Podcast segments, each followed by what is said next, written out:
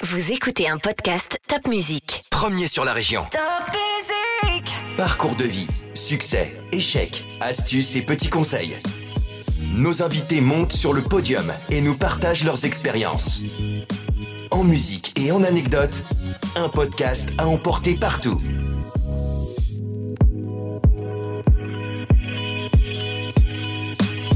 Même en état d'hypnose, il y a une partie de nous qui observe ce qui se passe. Donc on n'arrive pas à faire faire à quelqu'un qui ne veut pas, sous état d'hypnose, des choses qu'il ne veut pas faire. Il a été prouvé que rien qu'en respirant, on active le système parasympathique et donc on génère des hormones de bien-être. Intriguée au cours de mes podcasts par le coaching mental pratiqué par Maya et l'intérêt du docteur Isabelle Fessel pour la médecine chinoise, j'ai voulu en savoir plus sur ces médecines complémentaires. Jean-Michel Hérin est médecin anesthésiste, passionné par l'hypnose et l'acupuncture. Son obsession, écarter la douleur, toute forme de douleur. Il ne se demande pas pourquoi ça ne va pas, mais comment ça pourrait aller mieux. Il est aussi artiste, Jean-Michel. La thérapie et l'art font bon ménage. Un médecin artiste, un artiste qui soigne, mais surtout un homme qui a le goût des autres. Ce que j'ai retenu, c'est que la solution est en nous, dans notre espace de ressources personnelles, notre cloud. Mais Jean-Michel vous expliquera ça beaucoup mieux que moi. Bonjour Jean-Michel. Bonjour Caroline. Alors Jean-Michel, vous avez découvert l'hypnose, a priori ça a changé votre vie. Racontez-nous ça. Bah, j'étais médecin anesthésiste et j'étais responsable du comité de lutte contre la douleur dans l'établissement où je travaillais à Strasbourg. Et cet établissement a un jour lancé une formation d'hypnose et je me suis dit, pourquoi pas? Alors, j'y connaissais franchement pas grand-chose. Pour moi, l'hypnose, c'était Dominique Webb euh, à la télé pendant notre jeunesse ou c'était le serpent Kaa dans le livre de la jungle. Et donc, j'ai découvert tout un monde dans lequel je me suis rapidement retrouvé comme un poisson qu'on remet dans l'eau. Et c'est ce que disait justement le formateur qui m'a formé, qui est Claude Viraud, de l'Institut Émergence à Rennes. Mais qu'est-ce qui vous a attiré dans l'idée de l'hypnose? Alors, absolument jamais confronté à l'hypnose médicale. Par contre, j'ai rapidement compris que grâce à l'hypnose, le médecin anesthésiste scientifique et le Jean-Michel euh, artiste allaient rapidement pouvoir se rencontrer et travailler ensemble. Je crois que c'est vraiment ça qui m'a le plus euh, éclairé dans ce chemin. Vous n'êtes pas allé vers l'hypnose en vous disant je vais aider à ce que les gens aient moins mal ou bien je, je, je suis euh, je voudrais que la douleur disparaisse, je voudrais que les gens se détendent. Vous n'aviez pas d'idée préconçue, on va dire, au départ Absolument aucune. Par contre, dès que j'ai commencé la formation, j'ai rapidement commencé à appliquer des techniques de communication hypnotique, en particulier en salle de naissance quand je faisais les péridurales, et j'ai vu très rapidement, immédiatement, les bienfaits de cette technique pendant les, réalisations de ces actes d'anesthésie. Alors, c'est quoi la technique? Alors, la technique de l'hypnose, bah, c'est tout un, c'est toute une formation, mais c'est essentiellement basé sur la communication, la communication verbale, en choisissant attentivement tous les mots qu'on va utiliser quand on fait de l'hypnose. C'est la communication paraverbale, c'est-à-dire le ton sur lequel on parle au patient. Donc, euh, soit on peut parler très très vite, ou soit quand on fait de l'hypnose, on va parler de plus en plus lentement, avec une voix de plus en plus grave. Et quand on voudra les faire sortir de l'hypnose, au contraire, on va recommencer à parler rapidement et à parler avec une voix beaucoup plus aiguë. Et troisièmement, c'est la communication non verbale qui est la majeure partie de la communication, qui est basée sur la gestuelle des patients, sur leur apparence physique et sur euh, voilà toute la gestuelle qui accompagne le langage verbal et paraverbal. Et ensuite, eh ben, on va se connecter aux patients pour pouvoir mieux les aider. Alors on appelle ça les neurones miroirs. C'est un peu comme si on branchait la Wi-Fi entre le patient et l'hypno-pratiquant grâce euh, à des techniques de mirroring, c'est-à-dire qu'on va se mettre en miroir avec les patients, on va mimer dans le plus grand respect leur langage verbal, leur langage paraverbal et leur langage non verbal. Et dans ce langage non verbal, il y a un outil extrêmement intéressant qui est la respiration. Et donc, on va commencer à respirer comme le patient Et du coup, le patient va commencer à respirer comme nous. C'est ce qu'on appelle le pacing. Et très rapidement, on va pouvoir se connecter l'un à l'autre. D'accord. Donc, euh, ce que vous appelez le mirroring, en fait, c'est le, le mimétisme de l'autre C'est exactement le mimétisme de l'autre qui va nous permettre de nous synchroniser. Un peu comme si on se branchait en Bluetooth. Je repense à votre image du serpent K dans le livre de la jungle. Est-ce que, en fait, vous mettez les patients en dehors d'eux-mêmes, dans une espèce de transe, ou je ne sais pas, est-ce qu'ils sortent d'eux-mêmes pour, pour se coller à vous, pour respirer comme vous, pour écouter ce que vous dites et ils oublient le monde extérieur? C'est quoi cette idée? Ils se mettent dans une bulle? Alors, ils se mettent dans une bulle, mais ils se mettent en fait, ils s'installent encore plus profondément à l'intérieur d'eux-mêmes. Et c'est ça qui est intéressant. Et c'est à l'intérieur d'eux-mêmes que se trouve toute la ressource dont ils ont besoin. Donc c'est ce qu'on appelait le cloud au début, c'est-à-dire qu'ils ont leur propre espace personnel dans lequel ils vont aller puiser quelque chose? Voilà, c'est exactement ça. Moi, j'appelle ça le cloud parce que j'aime beaucoup les nuages. Et c'est dans ce nuage, dans ce cloud, qu'il y a toutes leurs données, tous leurs apprentissages, leurs premiers apprentissages. Ils ont appris à tenir assis, à tenir debout, à marcher, à parler, à écrire. Et c'est dans ces premiers apprentissages qu'on va aller piocher la ressource, la solution adaptée à la problématique qu'ils rencontrent au moment où on les prend en charge. Donc, alors, il y a l'hypnose euh, que vous pratiquez contre la douleur euh, en accompagnement d'une anesthésie, et puis il y a l'hypnose euh, pour changer un comportement, type arrêter de fumer, maigrir, contrôler une peur, panique de l'avion, par exemple. C'est quoi la différence entre les deux? Alors, il y a les patients que je vais prendre en charge en anesthésie qui ne demande pas forcément avoir de l'hypnose. Mais je vais utiliser l'outil hypnotique, la communication hypnotique, pour accompagner des gestes désagréables comme des pauses de perfusion, comme des prises de sang, comme des péridurales, ce qu'on appelle des anesthésies loco-régionales où on n'endort que le bras, etc. Donc là, je vais utiliser des outils de communication hypnotique très simples. Je leur demande qu'est-ce qu'ils aiment faire, et puis, on part sur une conversation comme ça. Et pendant ce temps-là, je fais l'acte pour lequel je suis là. Ensuite, il y a des patients au bloc opératoire qui demandent à avoir de l'hypnose pour éviter une anesthésie générale afin de réaliser des actes comme une colonoscopie, comme des petites interventions gynécologiques, des petites interventions au niveau cutané. Il arrive même qu'on fasse des thyroïdes sous anesthésie locale complétées par un accompagnement hypnotique. Et troisièmement, il y a les patients qui viennent à une consultation d'hypnose pour utiliser l'outil hypnotique pour les aider à résoudre un problème, comme arrêter de fumer, maigrir, euh, gérer du stress, des insomnies, ou par exemple quand ils ont besoin d'être accompagnés lors de pathologies lourdes comme des cancers. Mais alors l'hypnose peut vraiment se substituer à, à l'anesthésie? Alors déjà, il faut que le patient soit motivé, il faut que l'anesthésie soit motivée, et il faut que la personne qui va réaliser le geste, chirurgien, gastro-entérologue, gynécologue, soit motivée. À ce moment-là, il y a moyen de faire certains gestes, effectivement, en sachant toutefois que les patients seront conditionnés comme pour une anesthésie classique. Surveillance de la fréquence cardiaque, surveillance de la tension, surveillance de l'oxygénation du sang et pause de perfusion pour pouvoir injecter quelque chose s'il y a besoin. Ensuite, on va convenir d'un signal entre le patient et l'anesthésiste. Alors moi, j'aime bien, par exemple, tenir la main des patients. Je leur propose de me serrer deux fois la main s'ils ont besoin que je leur injecte quelque chose.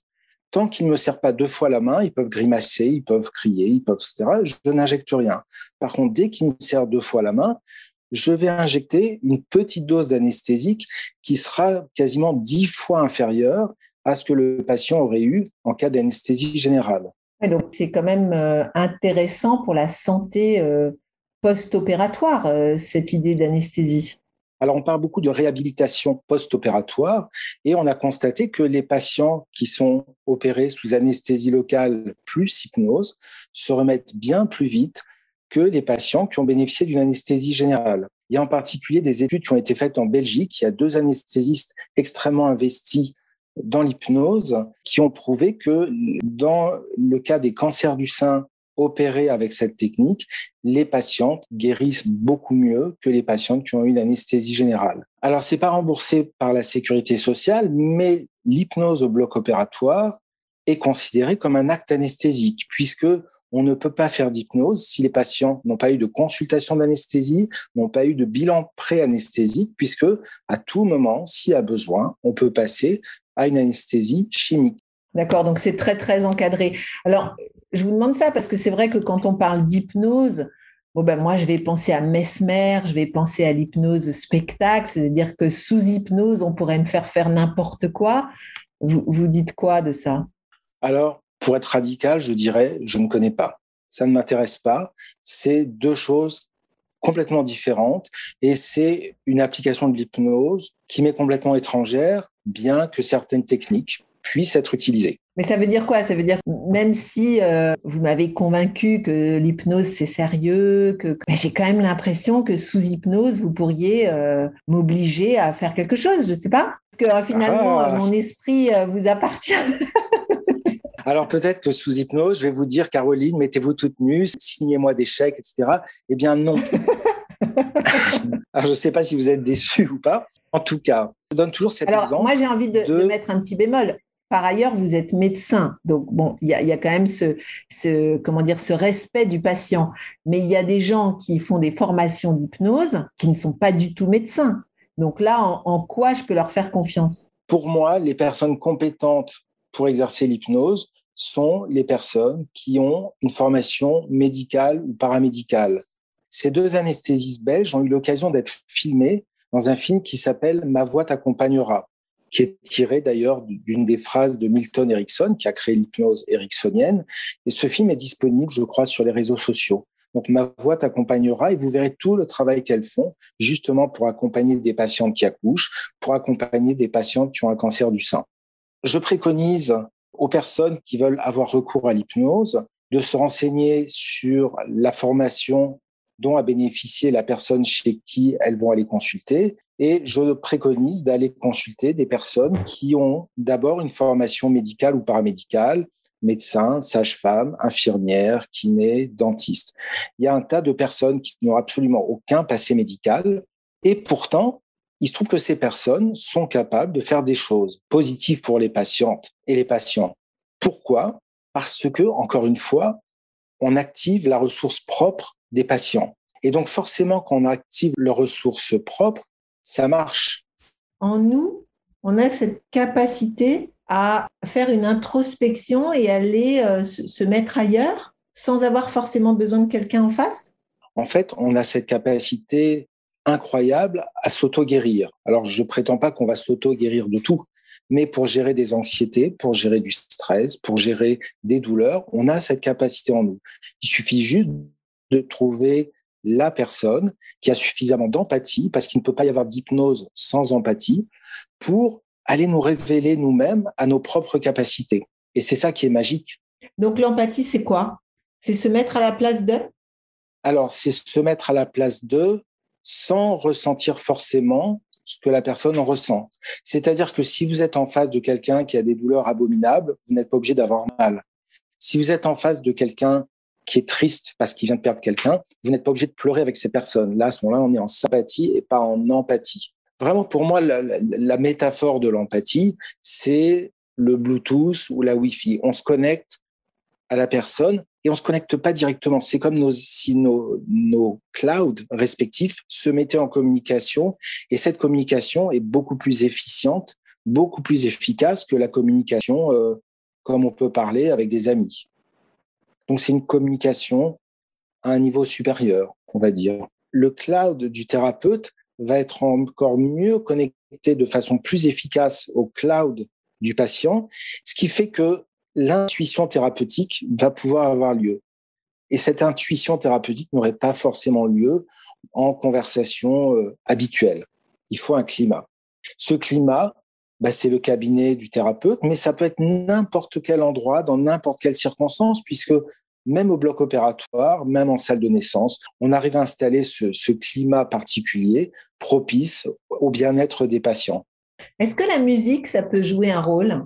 Alors, je crois que chacun a sa musique qui lui fait du bien. Personnellement, la musique qui me fait le plus de bien, qui m'est la plus chère, bah, c'est la musique de Véronique Sanson.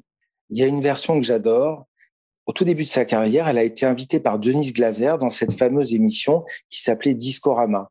Denise Glaser lui a demandé de chanter a cappella une chanson pour qu'on voit comment cette voix qui vibrait pouvait se produire. Et elle chante Baya a cappella. Et je crois que c'est la chose qui me rend le plus heureux.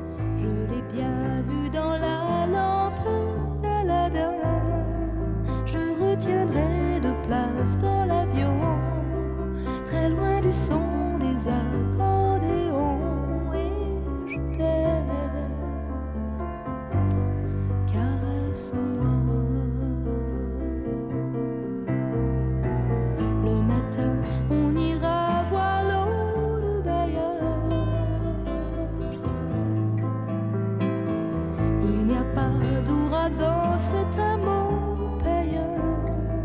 Les jours de pluie, ça n'existe pas. Les jours de pluie ne reviendront pas. Vous avez pu expérimenter que la musique euh, en hypnose, ça a un intérêt? Absolument. D'abord, on parle de musicothérapie.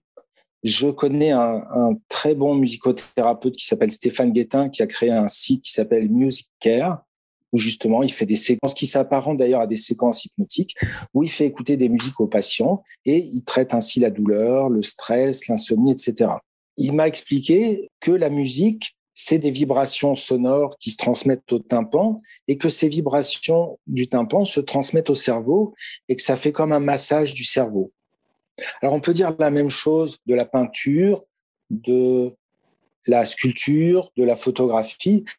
Donc c'est aussi des ondes visuelles qui se transmettent à la rétine, qui se transmettent à d'autres zones que les zones sonores au cerveau et que ch- chaque image va faire vibrer aussi certaines zones du cerveau. On peut dire la même chose du mouvement. Alors que ce soit le sport, que ce soit la marche, la nage, ou toutes ces, ce qu'on appelle ces pratiques corporelles comme le yoga, le qigong, où ces mouvements vont arriver à certaines zones spécifiques du cerveau et faire de nouveau une sorte de vibration au niveau de ces zones. Et c'est la même chose pour l'odorat, c'est la même chose pour les, les saveurs. Toutes ces zones visuelles, auditives, kinesthésiques, olfactives, gustatives, alors on appelle ça le VACOG en hypnose, qui vont faire vibrer en fait toutes les zones du cerveau. Et c'est ce massage général du cerveau qui va apporter un bien-être, donc on parle de sensorialité, qui va aider le patient à s'auto-guérir. Il faudrait donc arriver à mettre le patient dans un état, est-ce qu'on peut dire un état second, pour pouvoir le soigner? Absolument. Alors ma, ma conviction intime, c'est que c'est cet état vibratoire qui guérit. Cet état vibratoire, on le trouve dans l'hypnose, on le trouve dans tous les arts. Et c'est pour ça que je suis très attaché aux pratiques artistiques, musique, peinture, sculpture, pratiques corporelles, même la cuisine, même aller sentir l'odeur de la mer, ça met l'esprit en vibration et ça aide à aller mieux. Cet état vibratoire, on le trouve dans toutes ces pratiques artistiques, on le trouve dans l'état hypnotique et on le trouve aussi pendant une séance d'acupuncture. Et pour moi, c'est cette vibration, c'est mettre le patient en vibration qui va l'aider à guérir. Par rapport à, cette idée de guérison, donc vous, vous avez dit qu'effectivement, il valait mieux avoir quand même un passé médical pour pouvoir euh, bien réaliser euh, ces méthodes d'hypnose ou de médecine chinoise, hein, d'ailleurs. Vous avez toujours voulu être médecin? C'était quoi votre euh, passion? En fait, dès tout petit, oui, je voulais être médecin, je voulais guérir. Je me voyais un peu comme un docteur Schweitzer à, à soigner en Afrique, etc. Bon, j'ai un peu pris goût à mon confort occidental, mais j'ai toujours effectivement voulu soigner. Et puis avec une mère juive tunisienne, je pouvais être que médecin ou avocat, de toute manière. et, et, donc l'anesthésie, pourquoi J'ai quand même, ben, c'est toujours des rencontres. Il se trouve que la maman de ma meilleure amie était anesthésiste et que la première fois où j'ai eu l'occasion de rentrer dans un bloc opératoire et de voir ce qu'elle faisait, je me suis dit, bah, c'est ça que je vais faire.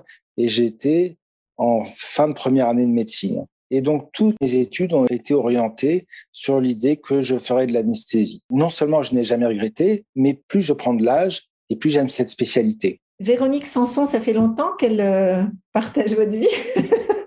Il y a une, euh, une musique c'est quasiment qui la femme de ma vie. en fait, euh, dès la première fois que je l'ai entendue, j'ai eu un vrai coup de foudre pour sa musique, pour la personne. Et donc, tous ces albums ont jalonné toutes les étapes de ma vie. Donc, en première année de médecine, elle venait de sortir un album qui s'appelait Le Septième. Je me vois en cité universitaire à Orsay, effectivement. Je n'aurai plus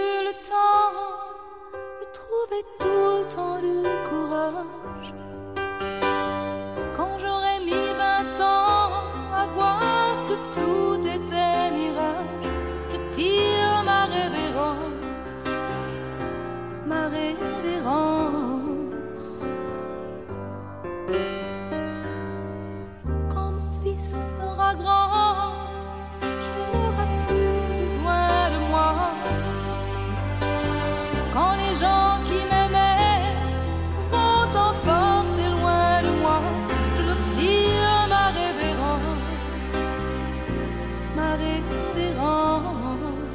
Alors, on revient à l'hypnose euh, que vous exercez euh, peut-être en cabinet cette fois et non plus euh, au bloc opératoire. Alors, j'ai déjà une idée de ce que vous allez me dire, mais il y a quand même des gens qui n'y croient pas, qui se disent mais ça marchera pas. Alors, vous allez me dire, bah, s'ils viennent me voir, c'est qu'ils ont espoir, bien sûr.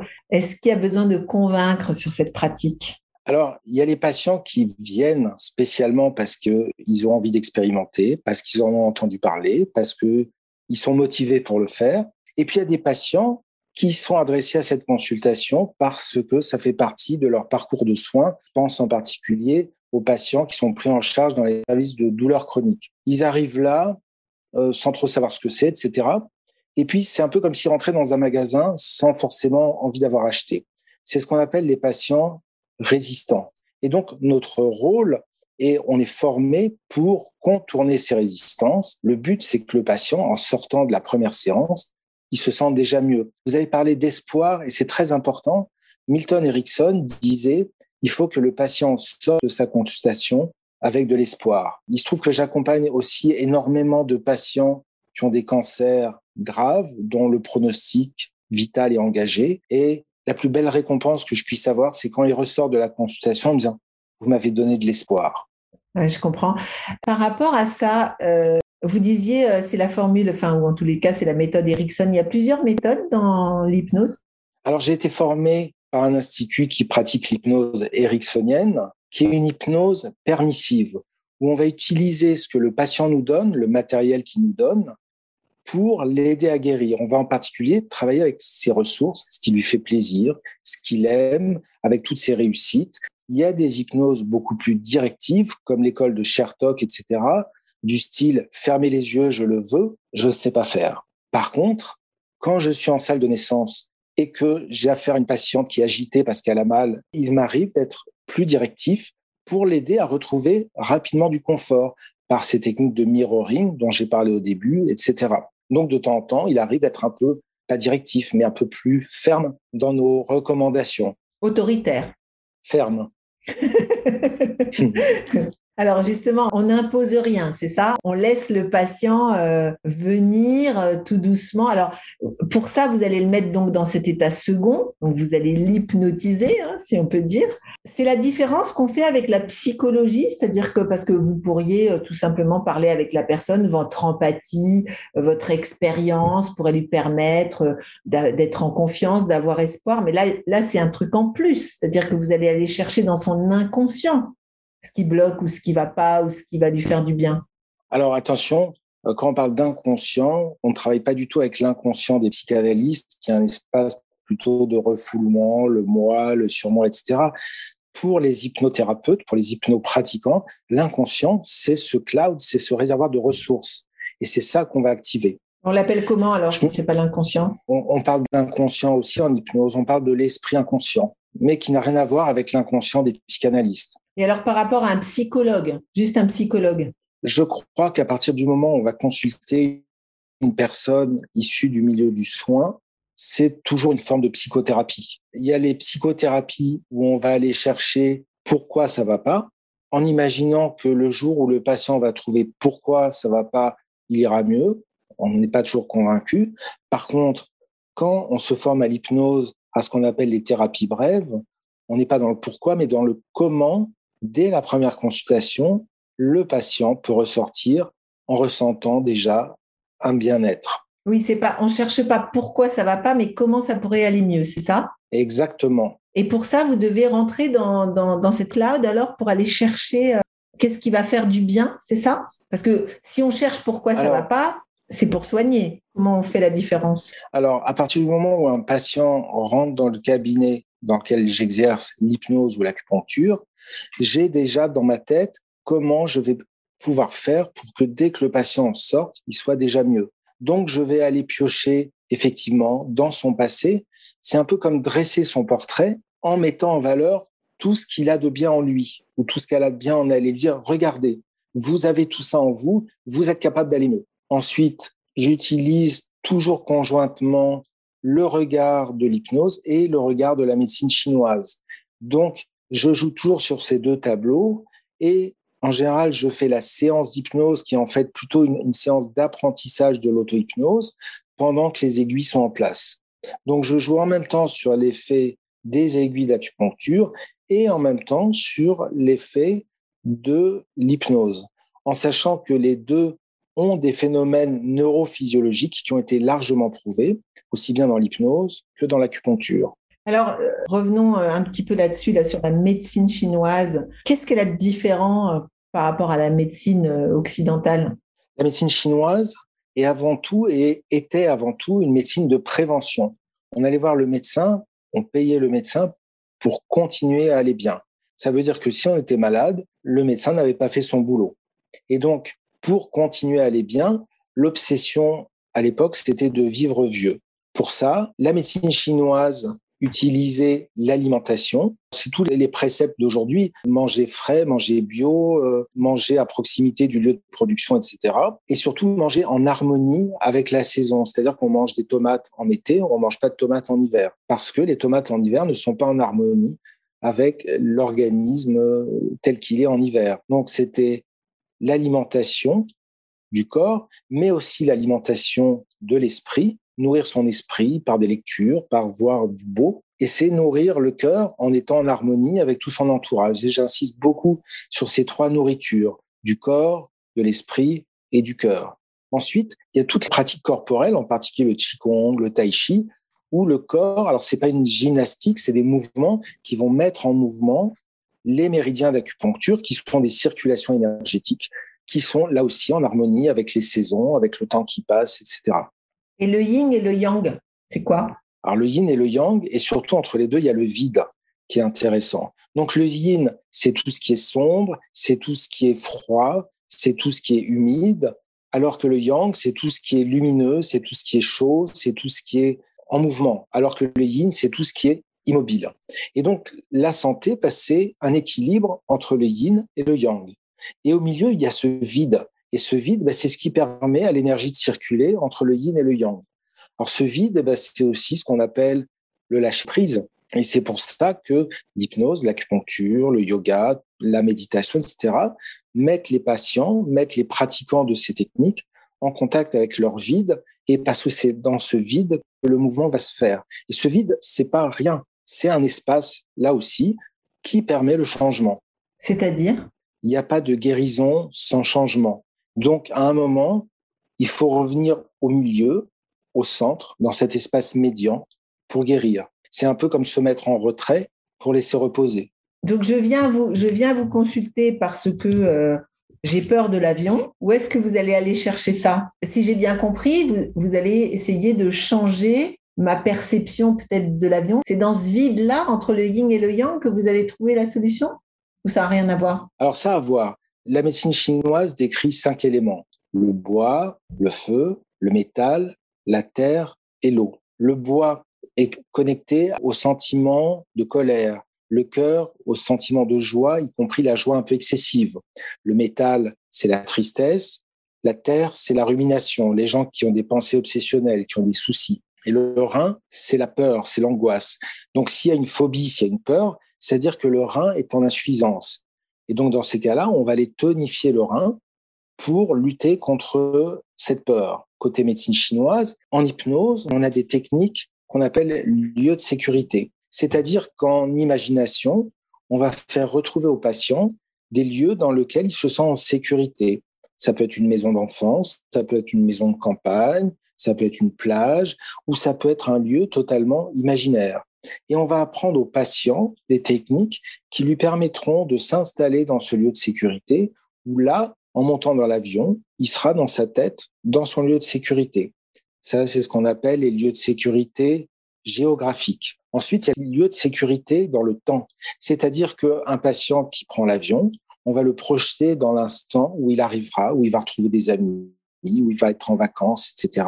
Et donc, ça lui permettra de traverser tout ce temps en vol en pensant à l'avenir et au bonheur de l'avenir. On peut à l'inverse aller piocher dans le passé, retrouver des moments de bonheur, de réussite, etc., dans lequel le passant pourra aller piocher de la ressource. Enfin, on travaille avec des lieux de sécurité corporelle. C'est des lieux sur lesquels, quand on place sa main, on retrouve du confort. Si vous observez les gens autour de vous, vous verrez que souvent, en parlant avec vous, les gens se massent une zone au niveau de la poitrine, ou se massent le cou, ou se tripotent comme ça un peu les cheveux. C'est une manière de se connecter à son propre corps, à une zone qui génère du confort, de la sécurité. On va jouer en même temps avec l'acupuncture sur la peur et en même temps avec l'hypnose à des lieux de sécurité géographiques, temporels ou corporels. Mais alors, ça veut dire que vous n'allez pas chercher, je reprends l'exemple de l'avion, de la peur de l'avion, vous vous demandez pas pourquoi j'ai peur de l'avion, vous allez me donner des trucs pour pouvoir prendre l'avion sans avoir peur. Exactement. Si moi j'ai peur de l'avion, bah, je vais me dire, bah, tiens, t'as qu'à écouter Véronique Sanson dans l'avion. C'est ce que j'appelle des lieux de sécurité artistiques. Donc on a tous des lieux de sécurité. Alors moi c'est Véronique Sanson, vous ça sera peut-être Earth, Fire,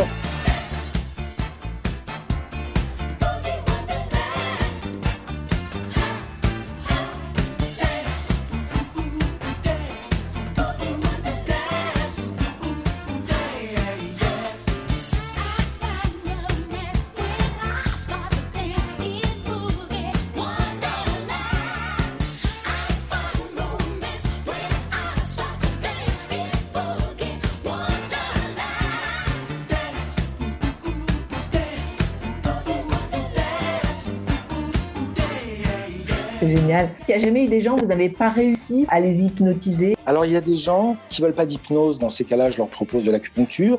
Il y a des gens qui veulent pas d'aiguille et je leur propose de l'hypnose. Le compte du paradoxe, c'est qu'il m'arrive de faire de l'acupuncture à des gens qui ont peur des aiguilles.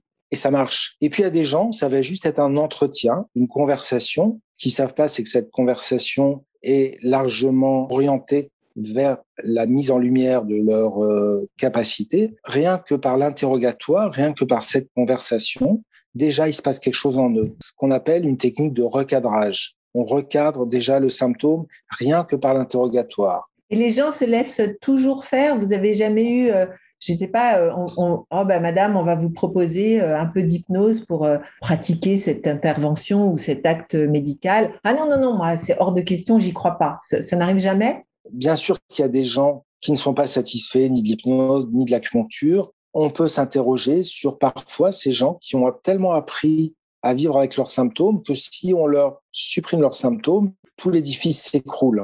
Donc, il faut respecter aussi l'écologie des patients qui vivent avec des symptômes, avec des peurs, avec des choses. Et quelque part, ces symptômes peuvent peut-être d'une certaine manière les protéger. Bien sûr que je ne vais pas pouvoir, même en état d'hypnose, obtenir que vous vous mettiez toute nue et que vous me signiez des chèques. Pourquoi? Je donne toujours cet exemple de la voiture.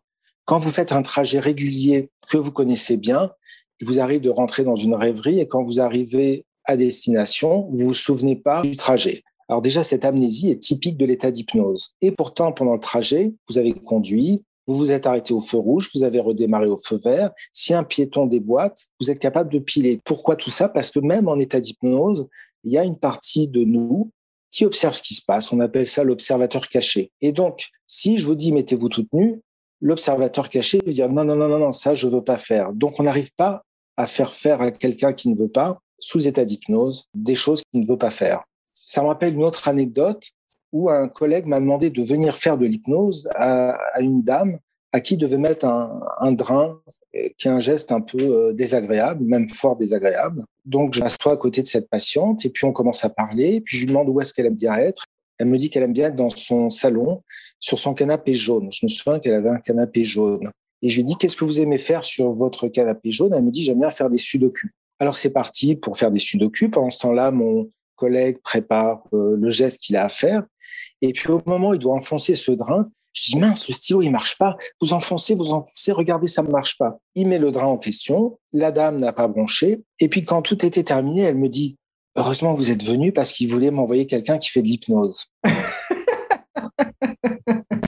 Voilà comment on utilise l'hypnose pour des gestes désagréables sans pour autant dire aux gens, pour faire ce geste, je vais vous faire de l'hypnose. Oui, parce que l'hypnose, je ne veux pas dire à mauvaise presse, mais enfin, quand on imagine hypnose, on imagine euh, quelque chose d'un peu surnaturel comme ça, auquel on croit moyennement. Je pense qu'il y a des gens très rationnels qui pensent qu'ils ne pourront jamais arrêter de fumer grâce à l'hypnose, jamais maigrir grâce à l'hypnose, ou des choses comme ça. Alors, quand ils y arrivent, est-ce qu'il n'y a pas une addiction qui se crée? Est-ce que les gens ne sont pas addicts à vous? L'hypnose médicale, ce n'est pas un état d'emprise du thérapeute sur le patient. En ce qui concerne le tabac, la première question que je pose aux patients avant de débuter à proprement parler la consultation, c'est quel est votre degré de motivation pour arrêter de fumer? Parce que, hélas, je ne connais pas de formule d'hypnose pour faire arrêter quelqu'un qui n'a pas envie d'arrêter. Donc déjà, si quelqu'un est motivé 5 sur 10, c'est même pas la peine. Par contre, on va quand même travailler sur la motivation. C'est pareil pour maigrir, c'est pareil pour arrêter de boire, c'est pareil pour toutes les addictions. Déjà, quelle est votre motivation? Cette motivation, elle sera quantifiée, elle sera évaluée de la même manière avant une anesthésie, avant un geste opératoire qui doit se faire sous hypnose. Vous voulez faire une colonoscopie sous hypnose, vous êtes motivé combien? Si les gens me disent oh, 5 euh, sur 10, je dis non, mais c'est même, même pas la peine. Par contre, on va travailler pourquoi vous voulez essayer, etc. Et puis notre rôle dans ces cas-là, et c'est pour ça que je dis qu'il faut quand même avoir une formation préalable sérieuse, c'est que souvent derrière la demande d'hypnose pour arrêter de fumer, pour une colonoscopie, il y a souvent une autre demande bien plus importante. Notre rôle est de savoir euh, dévoiler. Sinon, on risque d'avoir de sérieux problèmes. Je me souviens d'une de mes premières hypnoses pour une colonoscopie. Alors, la patiente euh, souhaitait faire une promenade en forêt, etc.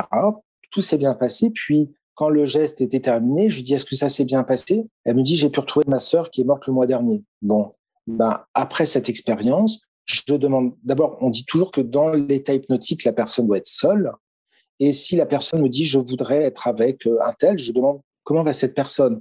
Afin de débusquer un, lièvre. Oui, et justement, il y a quand même une grande part de psychologie, je ne sais pas comment vous appelez ça, mais parce que vous disiez tout à l'heure, quand le patient vient me voir, je vais déjà m'informer sur lui. Ça veut dire que vous faites un questionnaire préalable à une, une consultation? Il n'y a pas de questionnaire préalable. Par contre, c'est une consultation médicale donc, on va s'enquérir des antécédents médicaux, chirurgicaux, des traitements en cours, éventuellement des examens complémentaires qui ont été réalisés, un scanner cérébral si les gens viennent pour des migraines, un scanner euh, du rachis si les gens viennent pour un mal de dos, parce que c'est une consultation d'abord médicale. Ensuite, on va travailler sur le mode de vie des personnes. Euh, est-ce qu'elles vivent seules? Est-ce qu'elles sont mariées? Est-ce qu'elles ont des enfants? Euh, Est-ce qu'elles ont des parents? Est-ce qu'ils ont des frères et sœurs, des amis, un travail? Et c'est tout ce système qui va être touché par l'impact de cette consultation. Donc, il est très important de mettre en mouvement tout ce système et de savoir comment ce système vibre autour de la personne et comment cette personne vibre au milieu de tout ce système. Parce que c'est tout ça qui va contribuer au bien-être ou au mal-être de la personne. Est-ce qu'on peut faire une séance d'hypnose sans avoir une vraie demande comme ça Se dire, tiens, j'irai mieux si je fais ça, je ne sais pas? Dans ces cas-là, je réponds, c'est un peu comme si vous me demandiez d'avoir une anesthésie générale pour voir un peu ce que ça fait. Parce qu'encore une fois, l'hypnose médicale, c'est un geste médical et on va mettre en vibration des choses qui n'ont pas lieu de vibrer à ce moment-là. Alors je peux vous faire écouter des séances d'hypnose comme on ferait écouter une rêverie. Mais dans ces cas-là, c'est juste comme ça pour retrouver un bien-être, une détente. Ouais. Alors je me, demandais si on était addict euh, une fois qu'on y a goûté. Ben, on est addict à, à l'auto-hypnose, comme on est addict à la musique, comme on est addict à l'océan, comme on est addict à aller dans des musées, comme on est addict à faire du sport. Alors, l'auto-hypnose, vous pourriez nous partager quelques, quelques peut-être quelques petits gestes ou une forme de respiration qui nous permettrait, j'imagine, euh, à la veille d'un examen ou d'un rendez-vous important ou je ne sais pas, d'un moment de vie qui serait particulier où on pourrait s'auto-hypnotiser. je ne sais pas si c'est possible. Toutes les étapes de la vie, toutes les étapes même d'une journée demandent des conditionnements. On se prépare pour aller travailler, on se prépare pour aller faire du sport, on se prépare pour un rendez-vous amoureux, on se prépare pour un dîner amical. Donc déjà, ben, c'est un conditionnement, on y pense. Donc c'est l'anticipation dans le temps. C'est déjà une forme d'auto-hypnose. Ensuite, quand on a besoin d'hypnose pour résoudre un problème, déjà, on s'observe. Là, comment je suis? Est-ce que je suis détendu? Est-ce que je suis stressé? Comment je respire? Observer sa respiration. Et il est prouvé qu'à partir du moment où on observe quelque chose, la chose change. Il suffit d'observer votre respiration quand vous ressentez une émotion. Vous allez voir qu'immédiatement, la respiration va se modifier et du coup, immédiatement, l'émotion va se modifier. Donc, c'est des techniques toutes simples d'auto-hypnose, s'auto-observer. Observer si tout circule bien dans la nuque, dans les épaules, dans le, à chaque étage euh, du rachis, au niveau des hanches, au niveau des genoux. Rien que ça, c'est déjà une forme d'auto-hypnose. Après, vous pouvez aussi dire, bah, tiens, là, je dois prendre le train pendant six heures, où est-ce que j'aimerais être? Et vous voyez déjà euh, à la plage, vous voyez déjà à la montagne, vous voyez déjà dans la ville dans laquelle vous vous rendez. C'est une forme d'auto-hypnose, d'anticipation dans le temps. Donc ça veut dire se mettre dans un état, euh, entre guillemets, confortable? Exactement. Euh, les femmes qui accouchent, je leur propose très souvent de se faire une playlist à écouter pendant leur accouchement vous faites un petit album de photos d'endroits que vous aimez bien, de gens que vous aimez bien. Tout ça va vous donner du bien-être. Et alors, euh, je ne sais pas, moi, je reçois une nouvelle qui, qui, me terrifie ou bien je, me dispute violemment avec quelqu'un. Est-ce que grâce à cette idée d'auto-hypnose, je peux me comporter différemment Alors déjà, quand on apprend une très mauvaise nouvelle, il faut accueillir cette mauvaise nouvelle faut accueillir l'émotion que cette mauvaise nouvelle génère en nous. De la même manière, si on se dispute avec quelqu'un, reconnaître l'émotion derrière cette dispute, reconnaître la colère, reconnaître un sentiment d'injustice, et à ce moment-là, juste respirer. D'ailleurs, euh, je ne sais pas si vous avez déjà eu des scènes de ménage, mais souvent on dit bon attends là, je respire. La respiration, c'est un, un, outil extraordinaire et qui permet de guérir un tas d'émotions, un tas de sensations désagréables. Il a été prouvé que rien qu'en respirant, on active le système parasympathique et donc on génère des hormones de bien-être. C'est ce qu'on apprend aussi euh, dans le yoga. Hein. Il y a des gens qui, avant euh, une réunion importante ou avant un stress qui va venir, euh, grâce au yoga, arrivent à se, détendre et à, appréhender, on va dire, la manifestation différemment. Mais tout ça, ça s'apprend. Et, et quand je vous écoute, parce qu'il se trouve que je viens de me faire opérer, on m'a jamais proposé euh, d'hypnose, moi. C'est dommage. Alors, si j'avais su que vous le faisiez opérer, je vous aurais appris une technique qui s'appelle le gant magique. Le gant magique, c'est un outil assez fabuleux. On vous installe de manière hypnotique une sorte de gant virtuel qui va engourdir les sensations. Et pourquoi ce gant est magique? C'est parce qu'une fois qu'on l'a installé, comme si on avait installé une application, ce gant peut devenir une chaussette magique si vous avez mal aux pieds, ça peut devenir une genouillère magique si vous avez mal aux genoux, ça marche extrêmement bien chez le dentiste. C'est pas non plus une technique infaillible, mais quand elle marche, c'est fabuleux comme résultat. Alors, si vous allez sur YouTube, vous allez trouver un tas de démonstrations de comment vous créez un gant magique. C'est le principe des enfants quand vous leur donnez une fessée qui vous regardent droit dans les yeux et qui disent même pas mal. Donc, on va sur YouTube, on regarde gant magique et ça peut nous aider pour les petits bobos au quotidien. Absolument. Vous allez trouver des centaines de vidéos de démonstrations. D'accord. Alors, je crois qu'on peut également sur YouTube retrouver vos, vos séances d'hypnose. Vous les, vous les enregistrez? Alors, il m'est arrivé d'enregistrer des séances que les patients, je leur apprenais des techniques d'auto-hypnose et ils me disaient Ah oui, mais j'ai besoin de votre voix. Donc, je leur envoyais par mail euh, l'enregistrement de la séance. C'est ce que font beaucoup de thérapeutes et il m'est arrivé de me rendre compte que la séance que je faisais pour un patient qui avait mal pouvait servir pour quelqu'un qui avait peur des aiguilles, pour quelqu'un qui voulait arrêter de fumer. Et du coup, j'ai commencé à enregistrer des séances. Et puis j'ai longuement hésité, puis finalement ben, j'en ai mis sur YouTube. Et puis ben, les gens les écoutent. Et puis j'ai pas mis l'indication pour laquelle ces séances étaient faites, parce que des fois c'est une séance pour l'arrêt du tabac, mais qui marche pour quelqu'un qui a des douleurs. Des fois c'est une séance de préparation à la naissance mais qui va marcher pour quelqu'un qui veut arrêter de fumer. Mais est-ce que ça voudrait dire qu'il y a des, des, solutions, on va dire, génériques et qu'elles euh, ne sont pas forcément personnalisées? Alors, j'ai envie de dire que c'est comme si je vous plongeais dans une sorte de bain hypnotique et que rien que cet état d'hypnose, cet état vibratoire, peut servir à vous apporter un bien-être. Bien entendu, ça ne se substitue pas au regard de la médecine occidentale, aux examens complémentaires qui doivent être faits sous le regard de la médecine occidentale. On fait toutes les investigations nécessaires. Donc, si je résume, l'hypnose ou la médecine chinoise, c'est là pour m'accompagner, pour m'aider, c'est là pour me soulager, pour me mettre dans un état peut-être confortable à un instant T, mais il y aura quand même encore du boulot, soit si je suis malade avec euh, des prescriptions des médicaments et autres, soit si je suis dans une addiction dont je veux me séparer, euh, un travail aussi euh, mental. C'est pas c'est pas un coup d'hypnose et claque comme une baguette magique, ça va s'arrêter. L'hypnose peut soulager certains symptômes, mais des fois les symptômes nécessitent des réaménagements de vie, des changements de poste de travail, des aménagements dans le couple, dans la famille, pour aider le patient à guérir. Donc c'est notre rôle aussi d'accompagner le patient dans ces changements pour que les changements s'intègrent dans tout ce système de vie privé, professionnel, etc. Oui, c'est ce que vous disiez tout à l'heure, c'est pas de guérison sans changement en fait. Voilà. Et donc on peut être amené à prescrire ce qu'on appelle des tâches thérapeutiques. C'est ce que faisait Erickson, c'est ce que faisait euh, Jodorowsky, prescrire des tâches que les patients devront accomplir pour aller mieux. Alors ces tâches, c'est des choses très simples. En médecine chinoise, les points d'acupuncture, on les pique ou on les chauffe. Donc je vais prescrire énormément de bouillotte à mettre dans le creux des reins pour recharger les patients en énergie. En hypnose, habitant dans le Finistère, je propose très souvent aux patients d'aller marcher au bord de l'océan. C'est une prescription thérapeutique la marche, les thérapies corporelles, faire un peu de qigong, faire un peu d'étirement, faire un peu de yoga. Ça aide beaucoup de personnes à aller mieux. D'accord, donc il y a un peu de devoir quand même à faire euh, pour justement encadrer ce changement. Souvent, on entend par exemple, si tu veux arrêter de fumer, euh, ben, euh, mets-toi au sport ou, fais autre chose qui fait que tu vas oublier ce geste en fait. Exactement.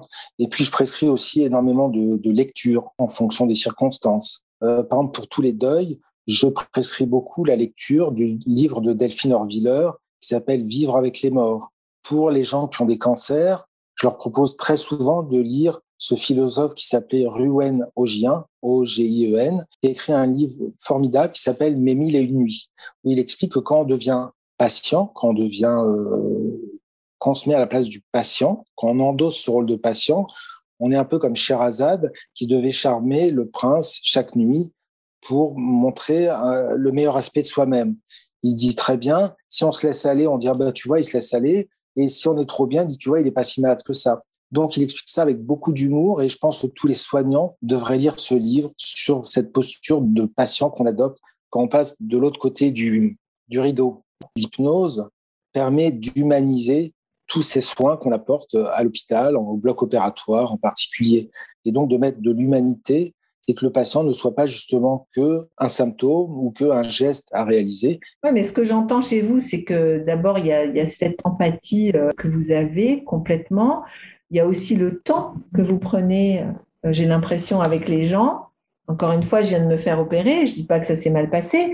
Enfin, je n'ai pas senti cette, euh, cette gentillesse, cette empathie, cette, ce temps les choses se sont très bien déroulées, normalement et tout, mais enfin, c'est très technique. Surtout l'anesthésie, c'est un geste technique. Alors justement, ce qui est intéressant dans l'hypnose, c'est que quand on maîtrise bien ces outils, ça ne prend pas de temps. Ça ne prend pas plus de temps. J'ai un collègue qui dit une chose à laquelle j'adhère totalement. Il dit, à partir du moment où on a envie d'être gentil, on fait d'hypnose. D'accord. Voilà. Donc c'est ça la bienveillance, c'est ça l'empathie. On a juste envie d'être gentil. Bah alors il faudrait que tout le monde en fasse de l'hypnose. Je crois, oui. ah mais c'est passionnant, j'aurais mille questions. Euh, est-ce que vous avez encore euh, quelque chose à nous partager Encore une fois, donc on, la respiration, le gant magique, toutes ces petites choses-là, mais à quoi on peut faire appel pour, pour, être, mieux euh, au quotidien? Ou peut-être ou peut-être j'ai envie de dire, tiens, pour être plus gentil avec les autres Est-ce qu'il y a un truc? Alors, mon truc à moi, mon truc en plume, c'est mettre du beau dans le quotidien. Donc faire en sorte que chez soi, ce soit beau, faire en sorte d'être confronté à de la beauté dans la musique, dans les paysages qu'on voit, dans ce qu'on met dans notre assiette, dans les gens qu'on fréquente. Euh, et je conseille ben, justement une tâche thérapeutique, c'est de lire François Cheng, qui a écrit les cinq méditations sur la beauté. Et à partir du moment où on met du beau dans notre existence, on s'offre forcément du bien-être. Et je finirai peut-être avec une technique euh, japonaise qui s'appelle le kintsukuroi, qui consiste à mettre du doré euh, quand on casse de la vaisselle, eh ben, on la répare en mettant du doré. Et c'est ce doré qui fait que cette vaisselle qui a été brisée et qui a été restaurée est encore plus belle qu'avant. Donc on met de la colle Quel que dorée? soit, on met du, du- de, des poudres, de la poudre d'or mélangée à la colle, ce qui fait que les, les brisures vont être encore magnifiées. Et donc, je crois que quel que soit ce qui arrive, il faut en faire quelque chose de beau. Bon, donc ça, c'est une philosophie de vie. Ouais. On sort de l'hypnose et de la médecine chinoise. On est carrément dans la philosophie de vie. Quelque part, oui. Pourquoi tous les anesthésistes euh, et tout le personnel médical font pas de formation à l'hypnose? Alors d'abord, toutes les institutions médicales ne sont pas prêtes à payer des formations. Et puis après, la société actuelle fait que, euh, en particulier chez les soignants, il y a une usure, il y a une fatigue qui fait que de temps en temps, l'empathie est fatiguée. Et c'est Mathieu Ricard qui parle du burn-out en disant le burn-out, c'est une fatigue de l'empathie. Et je crois qu'en ce moment, et particulièrement depuis euh, un an ou deux, il y a une fatigue de l'empathie. Donc on ne peut pas toujours en vouloir aux soignants de ne pas avoir cette empathie, cette bienveillance nécessaire aux soins. Ouais. Et vous pratiquez l'hypnose sur vos collègues? Ben, J'essaie d'être sympa avec eux. C'est déjà de l'hypnose. en fait, les soignants ont l'habitude de prendre soin des autres, mais n'ont pas forcément l'habitude qu'on prenne soin d'eux. Et donc, il est important qu'il y ait cette offre de soins aux soignants. Et donc, il m'arrive de proposer de l'hypnose ou de l'acupuncture ou, ou tout simplement faire en sorte que la garde soit agréable en amenant euh, de la convivialité pour prendre soin de nos collègues. Mais en tous les cas, c'est quelque chose d'assez apaisant, euh, j'ai l'impression. Moi, j'en ferais bien de l'hypnose, comme ça. Eh ben, je suis ravi si j'ai pu vous convaincre. J'étais pas dubitative. Hein. Moi, je parfois on parle de médecine parallèle. C'est pas c'est pas un joli mot parce que euh, on a on a toujours l'impression que c'est de la poudre de perlimpinpin. Mais en, en vous écoutant, j'ai l'impression mine de rien que que ça soigne un certain nombre de choses et que ça aide à passer euh, peut-être un certain nombre de caps euh, de façon plus confortable. Si on pouvait retenir ça, c'est déjà pas mal. Absolument. Et j'insiste vraiment sur ce terme de médecine complémentaire en complément de la médecine occidentale. Oui, tout à fait. Plutôt complémentaire que parallèle. Hein. Parce que parallèle, on aurait l'impression qu'on se sert pas de la médecine occidentale, alors que vous, vous dites que c'est un complément. Voilà. Et, et en aucun cas, ces médecines complémentaires ne peuvent se substituer à une prise en charge telle que la médecine occidentale est pratiquée dans nos pays. Tout à fait. Là, c'est le médecin qui parle. Alors, Jean-Michel, euh, merci beaucoup pour, pour ce partage. Aujourd'hui, euh, vous êtes en haut du podium. Vous savez que ce podcast s'appelle le podium. Qui aimeriez-vous faire monter sur votre podium? C'est toujours difficile de faire des choix. Donc, en y réfléchissant un peu, j'ai envie de mettre en lumière des femmes. Et puis, comme je fais de l'hypnose, eh ben, on a parlé du visuel, de l'auditif, du kinesthésique, de l'olfactif, du gustatif. Donc, en visuel, eh ben, j'inviterai Daniel Schiffman, qui est pour moi une grande artiste strasbourgeoise. En auditif, j'inviterai Lisa Herbès, qui est violoncelliste, Agnella Zins, qui est chanteuse lyrique et qui m'ont fait l'immense cadeau au moment de mon départ de Strasbourg de faire un récital voix violoncelle. Pour le kinesthésique, j'inviterai Francine Citruc qui était mon professeur de Qigong. Pour l'olfactif, j'inviterai euh, pour l'olfactif Astrid Mull qui était directrice du musée des PTT qui avait fait une fantastique euh, exposition sur le parfum. Et puis sur la même euh, marche olfactive, j'inviterai Marie-Christine Périllon, qui est journaliste et qui a écrit des livres fabuleux sur Strasbourg, des promenades littéraires, entre autres. Et puis pour le gustatif, ben, j'inviterai Christine Ferber, qui est connue pour ses confitures. C'est magnifique. En tout cas, c'est un joli podium hein, qui respire euh, la beauté et la bonté. Exactement. Merci beaucoup, Jean-Michel. Est-ce que euh, on, on se met un petit Véronique Sanson pour finir? Avec grand plaisir. Une nuit sur son épaule? Une nuit sur son épaule. C'est parfait. Merci beaucoup. Merci à vous. Je